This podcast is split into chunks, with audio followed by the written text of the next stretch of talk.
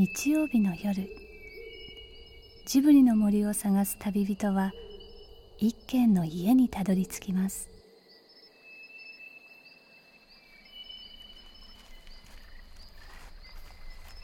ジブリの森のラジオの川のほとり。そこに立つレンガの家はスタジオジブリ鈴木敏夫さんの隠れ家です。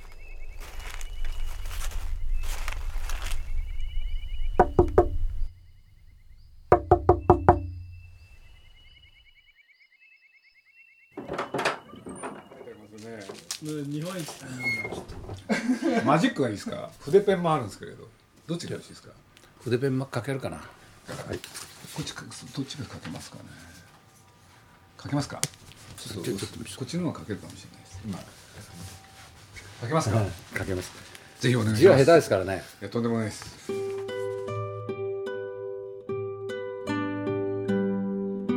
夏休みが終わった久しぶりのレンガ屋で鈴木さんがなんだかあたふたしています。奥の部屋から色紙を持ってきてサインをお願いする鈴木さん。なんだか子供みたいです。いや俺ね下が本当はね鈴木さんぐらいの人に渡そうと思ったらね僕練習したいんですよずっと。でね 何作かあるうちからお送りしたいってね。いやいやねチャラチャラってあの目の前でシャッシャッシャッと書くこと私はねあの芸能人でもないしサイン色紙そういうのにも慣れてないんですよ。ちょっと新聞紙貸してください。練習します。やっぱり運は大事です。運は天に任せるものじゃなくてはい。掴むもの、そうですで軍を侵入で進める。戦い続ける。なるほど。だから監督になった時にはこれ「運と書く」っつって書いてたんです。軍を進めるですね。色紙に「運」という文字を書いてサインを入れているのは鈴木さんが子供の頃から大好きだった憧れの人。元中日ドラゴンズの伝説のピッチャー権藤博さんです。これは出来悪い。もう一枚ありますよ。いいかよ じゃあこっちのペンで。あなんとなくバランスは取れてますあこっちの方が全然いいです。はいありがとうございます。多分2人の強い運が50年近い時間をかけて2人を引き合わせてくれたんです。でも鈴木さんが50年近くも好きだった人ってどんな方なんでしょう？今日は本当にありがとうございます。いえいえ。すごい嬉しいです。いや本当私もびっくりしましたあのドキドキしてます。いやいや僕のはもうだって本当のドキドキですよもう。もうとにかくあのーなんて言ったらいいのか子供の頃ですからね僕にとっては。僕は今61なんですけれど。僕より6つ7つ下いやいや。6つ下ですからあそれじゃあ僕がいい時の？で僕が22で入ってますから高校1年かそこらだったらと思ったらもうもうね少しもう少し中学小学校が中学ですねよく覚えておりますので。まああの僕は名古屋のもんですからね。あのとにかくあの物心ついた時はとにかく親父の影響でもうとにかくドラゴンズでしたから、うん、もうどれだけうちの親父が野球に負けるとその小さなラジオを壁に叩きつけて壊したことか激しいんですね。激しかったですよ。負けると壊しちゃうんですよね。叩きつけて。今のあのワンちゃんみたいな大貞治パソコンをねいや67台変えたって。頭にくるとガチャーン。ってやるらしい。それで壊れるらしいね。あんな温厚だけどあれが本当の大貞治なんですよ。ゴンドさんも同じじゃないですか。え極め近いですか？いやいや全然。すっごい激しいものがありますからね。激しいです。普段は全く見えない。私にはあれ自分ではあの2人の権藤がいると思ってるんですよ。はい。でこれはあの自分でも信じられないっていうかもう一人の権藤なんですよね。今の権藤と違うんですよ。えどういう意味なんですか？やっぱりここまで目指してきて一旗あげてやるぞと思って頑張った権藤はなんか自分からすると別人みたいなあのコーチとかなんかずーっと苦しみながらやってると、ようあんなことを自分でやったんだねと思うんですよね。だから頑張ったのが昭和32年ぐらいからですね。高校3年の時にどうしようもないピッチャーを西鉄が見つけたんですよでそれでテストに平和大球場に行って、平和台。当時のですね、で一応それで採用ということになったみたいでで9月の学校が始まった時に歌詞っていう練習だったんですけど、そこに2週間学校休んであの練習に毎日日節のユニフォーム着て。あそうなんですか、はいそれ高校3年生高校3年の2学,、えー二学期ですね、甲子園終わって、はい。9月の1日から学校ですよ、でそれで1週間歌詞に行って。そしたら自分でもプロが呼びに来るぐらい俺がすごいんだと思ったらねやっぱ人間おだてりゃ何にもなるって言うけどあの時ねすごい球速くなりましたよ。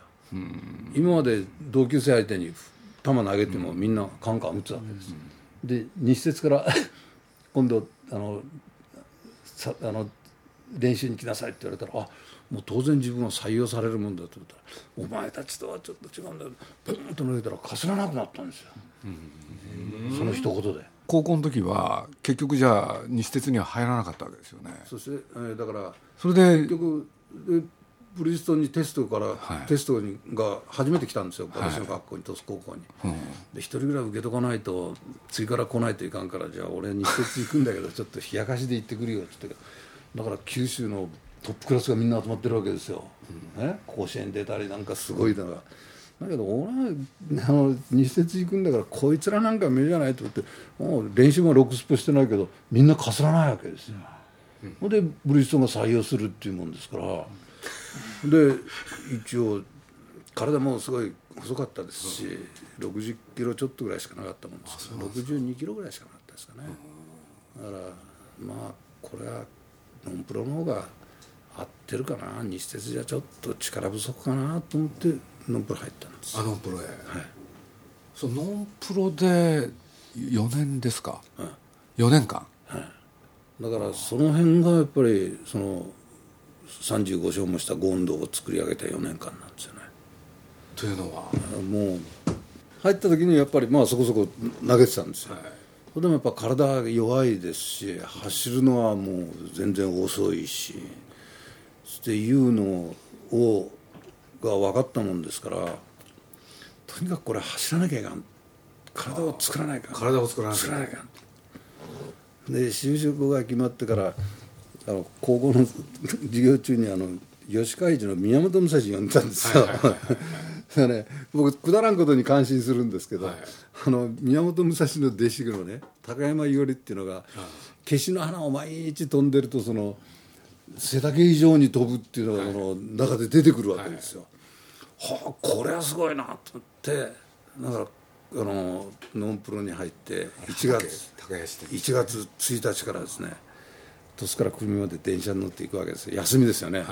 休みだけど行って球場に行ってユニフォーム着替えて、えーランニング1回腹筋1回背筋1回で1回で帰ってくるわけですよそしたらものの5分もかかんないわけですよ練習がね。で帰ってくるわけですよ。またやりたいなと思っていかんこれやっちゃいかんと思って。でずーっとして10日すると10回、で何でも10回やるわけですね、はい。そう1月の20日ぐらいになると20回走らなきゃいけないんですからそろそろ膝が痛くなったりいろいろ来るわけですよ。でもやらないともう気が済まないわけですよ、だから日曜日でもだからそれはやっぱり4年間。でシーズンオフはあの4時まで仕事するもんですから長い時間走れないもんですから筑後川のカッパラを、あのこう隙が生えて砂のとこそこをザーッと走るもんですから砂を？あのそそのこういう、あすすきのアンジュレーションがあってで最後は砂が500メートルぐらいとか走るもんですから。足腰が鍛えられだからるんですねあの走り方にもコツがあって日の上を走るようなもんなんですよ。熱い。あの普通にあのスパイク入れたんではずるっと足引っ張られますから、入れた瞬間にはもう次を入れる 日の上を走るぐらいのつもりでクンクンクンクンってやった間に僕バネついたんですよ。つま先から入れなきゃダメなんですよね。つま先から入れて早く抜かないと あの要するにやけどするみたいなもんで道路走るのはもう楽なもんですよ砂の上から走ると。だから速くなったんですね。自分で毎日それをやっその頃憧れのプロ野球選手っていたんですか？稲尾さんですよ。もう完璧に真似したのは稲尾さんですよ。そうなんですか。同じ九州だし。そのためにもう毎日稲尾さんのモノマネやりながらもうフォームですか？もうこういう伸び上がる練習を終わってライトからレフトまで帰りはフィニッシュの練習で練習終わってそれをずーっとやってたんですね。当時テレビないですよね。うんないですねそう稲尾さんのその東京平和台がすぐですから。久留米工場ですから平和台がすね。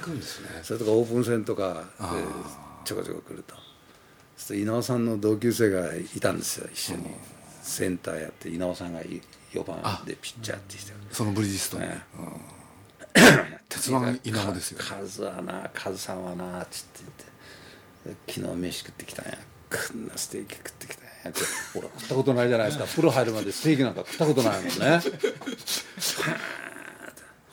はあで僕はだからそそれと西鉄に行った時に和田さんっつってまだ稲尾さんとバッテリー組んだ。キャッチャーですよ和田さんが2軍にいたんです。で和田さんに福岡で練習終わって貸しから電車に乗って福岡に映画見に連れて行ってもらった。ほグレゴリー・ペックかなんかの灰色の服を着た男とかなんかっていうのをねああで和田さんは彼女と一緒に行って僕は丸刈りで。でやその映画見て帰って。でちょっと明日から一軍行くから運動具店に寄るからっつって言ってあのストッキングを買うわけですね、あそうポケットからペッと出したら千円札がボローッと入ってるわけですよ。う聖徳太子。あすっげえな。プロの選手だで僕もノンプロに入ってから俺もいずれは稲尾さんみたいなあの血の滴るようなステーキを食ってみたいのとあの千円札をポケットからバガーッと出してるでノンプロの時には千円札1枚持ってることないですもんね。給料が、えー手取りで9000円ぐらいでしょ？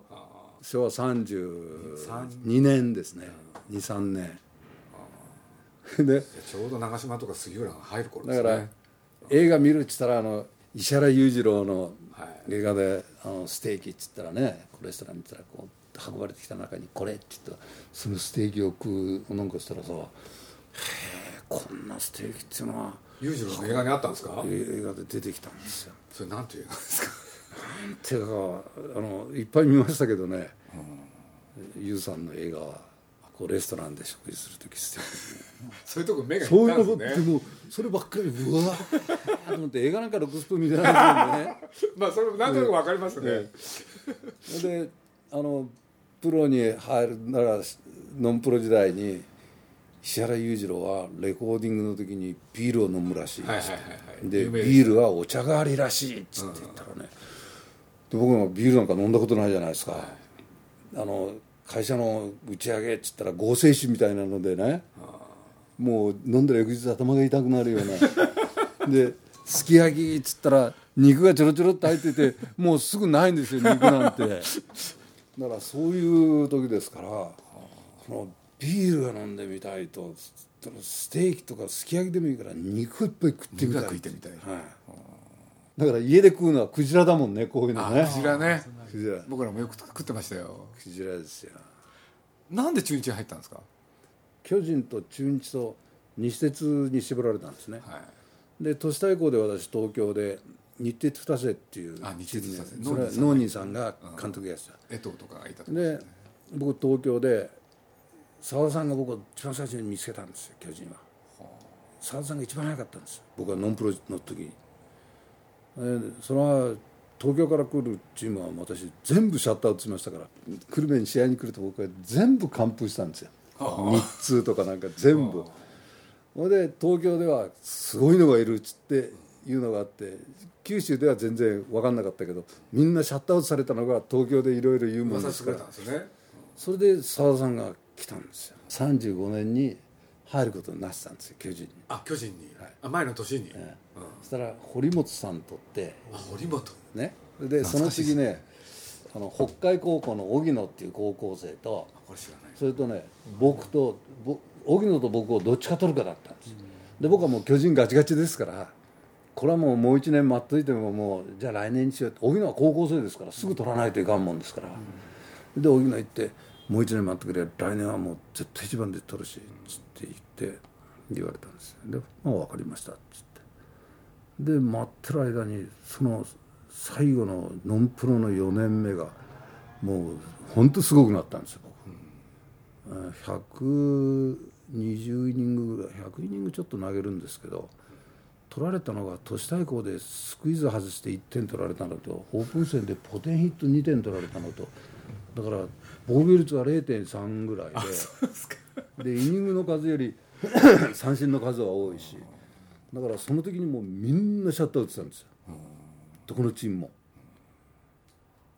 だからもうその頃はやっぱり中日も 日節もやっぱりもうみんな来るようになった。んです、で都市対抗に行って東京で、えー宇野さん代表が宇野さんだったんです、で監督水原さんだった、で銀座のなんとか町で飯を食ったんですけどでそこで水原さんが出てきて「じゃあ今度君よろしく頼みます」って「よろしく頼むよ」って言われたらね「ありがとうございます。よろしくお願いします」って終わってたんですよ。はい。で宇野さんと澤田さん来たけど今日はちょっと今日は監督が来ないけど、まあ、とにかくあのとにかく条件は今提示したいって言われたから。じゃあ次話を聞くために名古屋に降りたら契約金がポンと出たらすごい契約金なんですよ、名古屋が。はい、税込み1000万ぐらいの分相じゃないですか。分不相じゃないですか。びっくりするような感じですよね。で条件出されちゃったら断ることができないのもあるんですよね。だからでじゃあお世話になります。で澤さんに手紙書いたんですよ。まあこういうことでせっかく私を見出してくれたけどやっぱり田舎者は田舎者らしくちょうどこれ辺ぐらい自分のいいとこで。だけどやっぱり私を見つけてくれた澤さんのに恩返しするためには巨人を倒すことがやっぱり言ったらもう恩返しだって言って僕手紙書いたんですよね。いい手紙ですね巨人は何も言ってこなかったんですかそれで？いや来ました。来ましたでもう飛行機に乗せてもう連れ戻す。もうどんなことだっても連れ戻すってから「いやそしたら私飛行機から飛び降ります」って。男が一旦返事したからにはね帰るわけにはいかないって言ったんですサインも何にもしてないし口約束だけしかしてませんけど、約束。男がやっぱり約束したらやっぱりそれをやっぱり破るわけにはいきませんって言って。言ったこれで中日入りますよね。これでドラゴンズに入ってとにかくその35勝っていうのを最初の1勝ってのは巨人戦です。後楽園、はあこれが巨人かと思ってますもんね憧れみたいなもんじゃない？ですか自分のやっぱり自分はここに行きたくて目標にやってきたんだ、で3番サード長嶋って言った時うわあこれが長嶋さんかと思ったですもんね。もうこううわあこれが天下の長嶋かとってよーし行くぞーと思ってバーンとやったらガーンうわーやられたと思ったらフェンスカポーンでツーベースですよホームランじゃなかったんですよ。はあ。まあそういう点で僕はついてるはいますよね、ほんで8回まで完封したんですけど9回にツーアウトからヒット打たれて完封は逃したんですけど4対1で関東勝利。で次に名古屋で完封。その次東京なんかで完封で巨人戦を3試合のうちに3連続完投2試合連続完封かなんかでそれからいつももうはあこれが長嶋かと思ってだからあの1年間にね310個三振取ったんですよ、はい。でその中長嶋さんから1個も取れなかったんです。あそうなんですか。で4割5分ぐらい打たれまして。あそんなに打たれてるんですか？4割5分打たれるってことはもうほとんど芯で打たれてで半分が人のいるとこに飛んで半分が当たりみんなあの強力な振りですもんねあれ3番長嶋っていうと4番は？エンディ宮本か宮本が打ってたんですね。王さんはまだあれですか？なまだダメです。日本足ですから。こうやってやってるけどたまに出てくるけどカーブピュッと投げるとさくるっと回って尻もついてねあーだけどいいスイングしてる。本当にいいスイングしてる。いずれねいいバッターになる 偉そうにだけどオールスターまでに17勝ぐらいしてますからね。じゃあオールスター後18勝もしてるんですね 35勝した権藤さんは別人なんですか？そうですね。あの肩痛めてでコーチになっていろいろ人を教えて一緒に戦ってきてる時にふともうああれはもう一人の別の権藤だ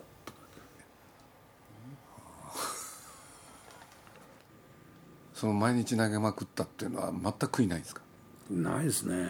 その目指してんのが一発一旗上げてやろうと思って出てきてますから。でこんなに毎試合やら投げさせてくれる人ができんことを俺やらさせてもらってるっていう のはありましたね。だから潰れるとも思ってなかったけど何人がやってるようなことは誰がやるか投げて潰れりゃ本望だと思ってましたね。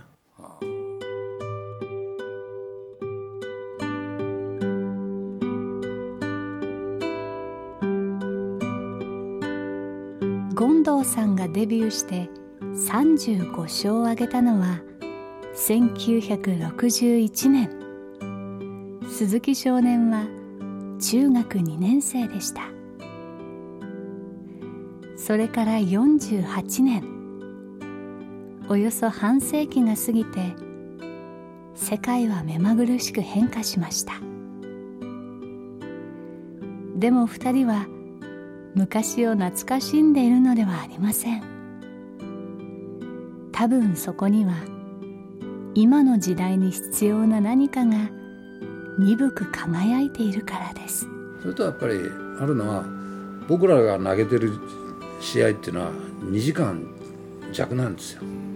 100大体1試合120球110球から120球ぐらい投げるんです今3時間ですよ。長いっすないらんこと考えるじゃないですか、一生懸命やってるやつは丁寧にやってるけどいいとこ取ってこないんですよ。ね？何がですか一生懸命やってるんですよ。だけどこう常にレベルのとこずーっと這いつくってるからたまにいいとこ行った時にはここまで来たら満足みたいな。こう山あり谷ありクライマックスなのかボトムなのかっていうとこが出てこないんですよね。だけど僕ら帰ってきて5分も経ったらすぐマウンド行くわけですからもうすぐさーっと出て行ってパッと押さえて帰ってきてしたらもう向こうもさっと押さえるからすぐさっと出て行って1時間45分とか1時間50分で終わるから投げられるんですね。シュッと適当にシュッででツアウトででシュッと投げてコーンまだツーアウト一塁じゃないかまだシュッと投げてコーンセカンいかんと言ったらガーッと力入れてこうやった最後の時に面白い瞬間が味わえるんであってガーンいくわけですよ。だからみんなまあ鈴木さんでもそうだと思いますけど要するに大雑把って言えば大雑把だけど人のやれないいいとこをちゃんと大雑把だけど大雑把のいいとこ取ってくんですよね。だから建前はやらないんですよ。本音しか。鈴木敏夫のジブリ汗まみれ。今夜の出演はスタジオジブリ鈴木敏夫。権藤博さんでした。男たちの話はまだ続きます。とにかく1年目35勝で2年目30勝で3年目10勝ですよ。ねだから実証なんてねあのこれじゃあピッチャーじゃないと思いましたもんね。それはもう頭の中には20勝しかないじゃないですか。20勝しなかったらピッチャーじゃないと思ってぐらい。だからその焦りがあるわけですよ。だから35勝の年に稲尾さんが43はいですよ、42勝した。42でしたっけ？で両方優勝できなかったんですよ、ね、鈴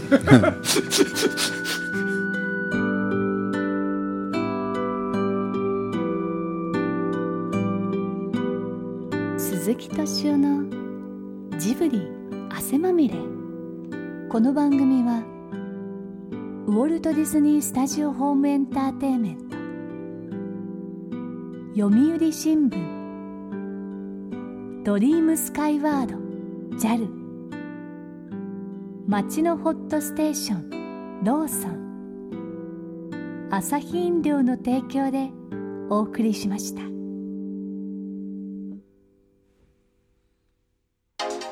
はじめまして古田敦也です。前田典子です。浅井新平です。パトリック・ハーランです。パックンと呼んでください。平愛理です。何から話しましょうか？とりあえず休憩します。えいきなり。この続きはアイデア JAL.jp で。旅にアイデア JAL なんで悩む人が増えたんですかね？悩む人僕は増えてないと思いますよ。その人たちが行くところがなくなっていった端的に言ってしまえばね駅裏ってねすごく大事な場所だったと思うんですよね。ね。でところが今や駅の裏も表もね、はい。あのみんな同じような顔し始めて、みんな表しかなくなってしまう。わかりますわかります。見えない DVD40 時間。鈴木敏夫のジブリ汗まみれ99の言葉。発売中です。そうなってくるとあのかねダークナイトの感覚に近づいてくるわけ多分、今過剰にいいこといいことやろうとするじゃないですか。外でタバコ吸っちゃいけませんとか、うん。コピー取るときは裏紙使いなさいとか。もう過剰なんですよ。詳しくは www.tfm.co.jp スラッシュ。汗まみれにアクセスしてください。絶対鈴木さんの幸せと私の幸せって別じゃないと思うんですよね。同じだと思ってるんですよね